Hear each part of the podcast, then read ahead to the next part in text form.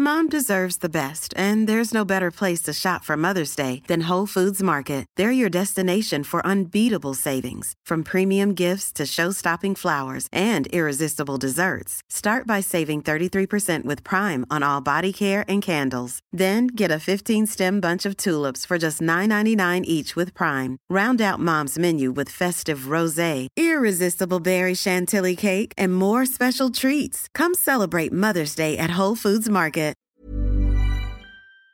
Alors que des millions de personnes ont manifesté dans la rue ces derniers jours, les débats sont très tendus à l'Assemblée nationale, si bien que le gouvernement est accusé de vouloir passer en force sa réforme.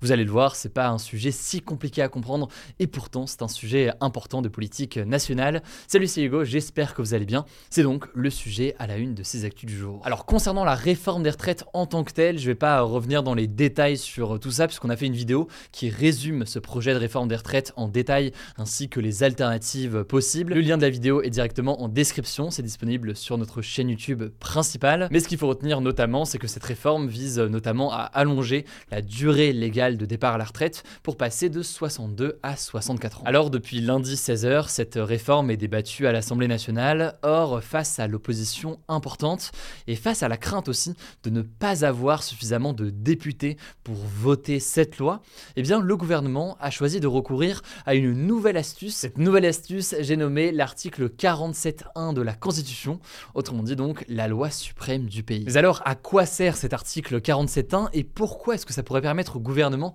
de passer en force cette mesure? Eh bien en fait, l'article 47.1 permet au gouvernement de limiter la durée des débats autour de cette réforme à 50 jours maximum, 50 jours Assemblée nationale et Sénat euh, compris.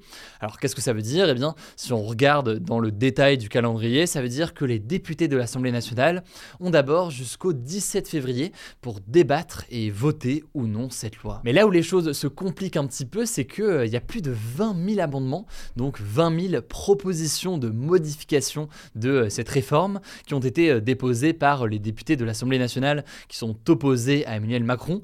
20 000 propositions d'amendements, c'est un chiffre assez important. Conséquence donc, ça va être quasiment impossible pour les députés de l'Assemblée nationale d'examiner tous ces amendements d'ici le 17 février minuit. L'astuce qui a donc été euh, employée par le gouvernement, c'est donc cet article 47.1, un article qui fait que euh, même si tous les amendements n'ont pas été passés en revue à l'Assemblée euh, nationale, eh bien dans tous les cas, à partir du 18 février, eh bien ce sera au tour du Sénat et donc des sénateurs de débattre du texte et eux aussi auront à ce moment-là 15 jours maximum. Et ce qu'on voit ici donc, c'est cette stratégie d'accélération du débat par le gouvernement au Parlement une stratégie qui est donc possible avec l'article 47.1 de la Constitution. Alors j'accélère un petit peu, mais en fait, en cas de nouvelle modification du texte par les sénateurs, viendra ensuite une période de deuxième lecture du texte par un plus petit comité composé de 7 députés et 7 sénateurs. À ce moment-là, si ce petit groupe trouve un accord, eh bien celui-ci devrait être validé par les deux chambres, donc le Sénat et l'Assemblée.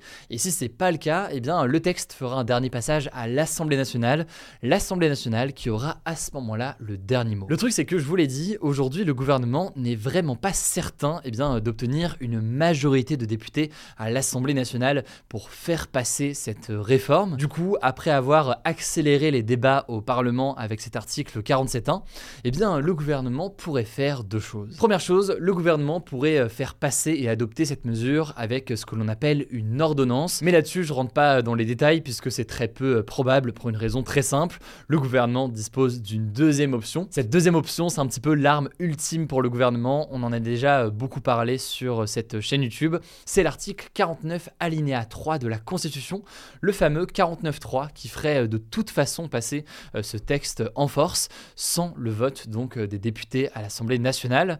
Alors officiellement, le gouvernement dit vouloir éviter d'utiliser à nouveau le 49.3 pour faire passer une mesure sans le vote de l'Assemblée nationale.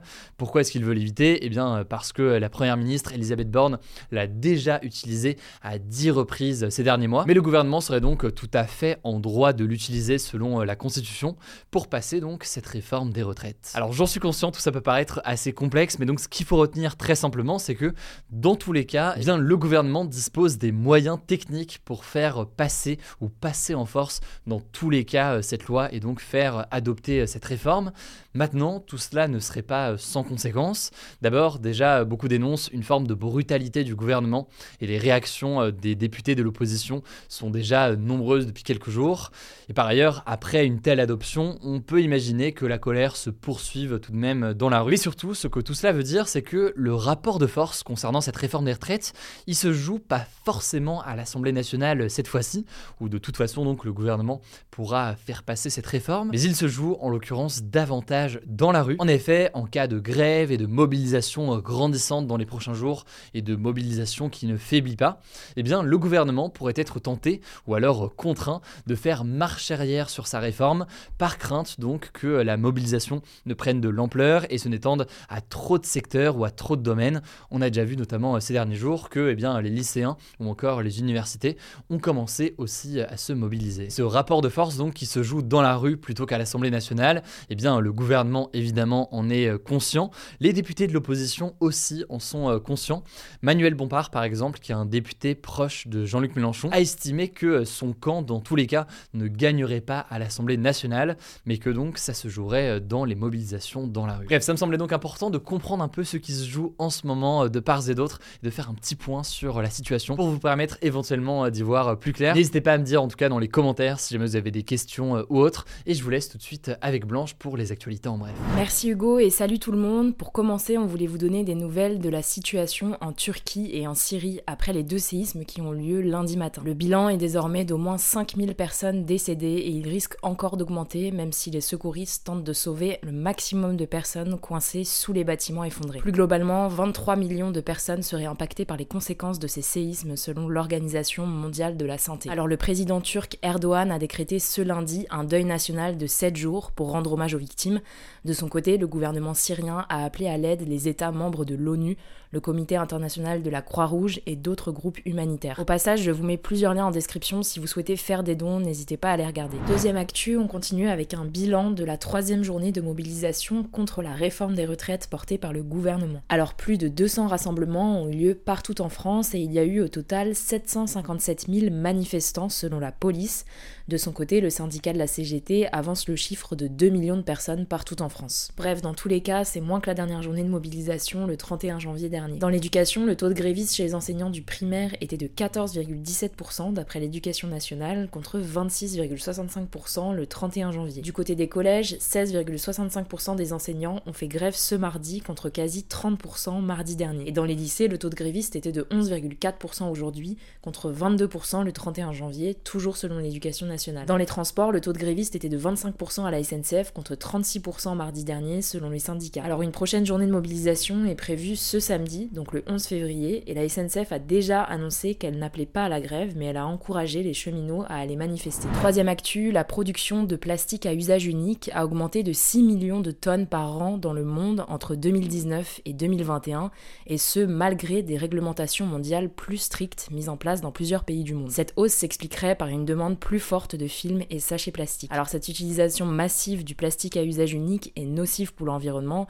Déjà la production massive de plastique est une source importante d'émissions de gaz à effet de serre, ce qui accélère le changement climatique. Et en plus de ça, c'est une matière qu'on n'arrive pas à recycler de façon efficace. Du coup, tous les emballages et les objets jetables en plastique qui sont produits en quantité immense se retrouvent à être enterrés dans des décharges ou déversés sans traitement dans les rivières et les océans, ce qui menace fortement la biodiversité. Quatrième actu, soyez l'homme que vous voulez être mais soyez un homme vivant c'est le slogan de la nouvelle campagne de prévention de la sécurité routière destinée aux conducteurs masculins qui sont responsables de 84% des accidents mortels selon les chiffres officiels. Autre chiffre, 8 morts sur 10 sur la route sont des hommes. Et alors comment expliquer ça? En fait, selon la sécurité routière, les stéréotypes associés à la masculinité, comme par exemple le fait que les hommes auraient une aptitude naturelle à la conduite, eh bien tout ça favorise des comportements à risque. Par exemple, les hommes auraient plus tendance que les femmes à dépasser les limites de vitesse ou encore à sous-estimer les effets de l'alcool sur la conduite ce qui provoque beaucoup d'accidents graves. On termine avec une cinquième actu. Google a annoncé ce lundi le lancement de son robot conversationnel baptisé Bard. En fait, cet outil va permettre aux utilisateurs de poser n'importe quelle question et de recevoir une réponse détaillée et rédigée comme si un humain parlait, un peu comme ce que propose déjà l'intelligence artificielle ChatGPT. Alors là, à la différence de ChatGPT qui fonctionne avec ses propres connaissances amassées au fil du temps, l'outil de Google sera, selon l'entreprise, plus dynamique et s'appuiera sur les informations d'Internet pour fournir des réponses actualisées et de haute qualité. Alors Google a précisé que Bard est encore en phase de test et ne sera pas disponible en accès libre avant quelques semaines. D'ailleurs au passage, le moteur de recherche chinois Baidu prépare lui aussi le lancement de son robot conversationnel baptisé ErnieBot. On aura l'occasion d'en reparler. Et d'ailleurs à propos de ce sujet, une vidéo détaillée sur ChatGPT arrive bientôt sur la chaîne principale, n'hésitez pas à vous abonner. Au fait, désolé, hier je vous parlais des vents aux États-Unis qui allaient à plus de 190 000 km/h. Bon alors ça fait un peu beaucoup, évidemment je voulais dire 190 km/h, ce qui est déjà plus réaliste. Désolé pour ça, ma langue a fourché. Voilà, c'est la fin de ce résumé de l'actualité du jour. Évidemment, pensez à vous abonner pour ne pas rater le suivant, quelle que soit d'ailleurs l'application que vous utilisez euh, pour m'écouter. Rendez-vous aussi sur YouTube ou encore sur Instagram pour d'autres contenus d'actualité exclusifs. Vous le savez, le nom des comptes, c'est Hugo Décrypte. Écoutez, je crois que j'ai tout dit. Prenez soin de vous et on se dit à très vite. Mom deserves the best, and there's no better place to shop for Mother's Day than Whole Foods Market. They're your destination for unbeatable savings, from premium gifts to show-stopping flowers and irresistible desserts. Start by saving 33% with Prime on all body care and candles. Then get a 15-stem bunch of tulips for just $9.99 each with Prime. Round out Mom's menu with festive rosé, irresistible berry chantilly cake, and more special treats. Come celebrate Mother's Day at Whole Foods Market.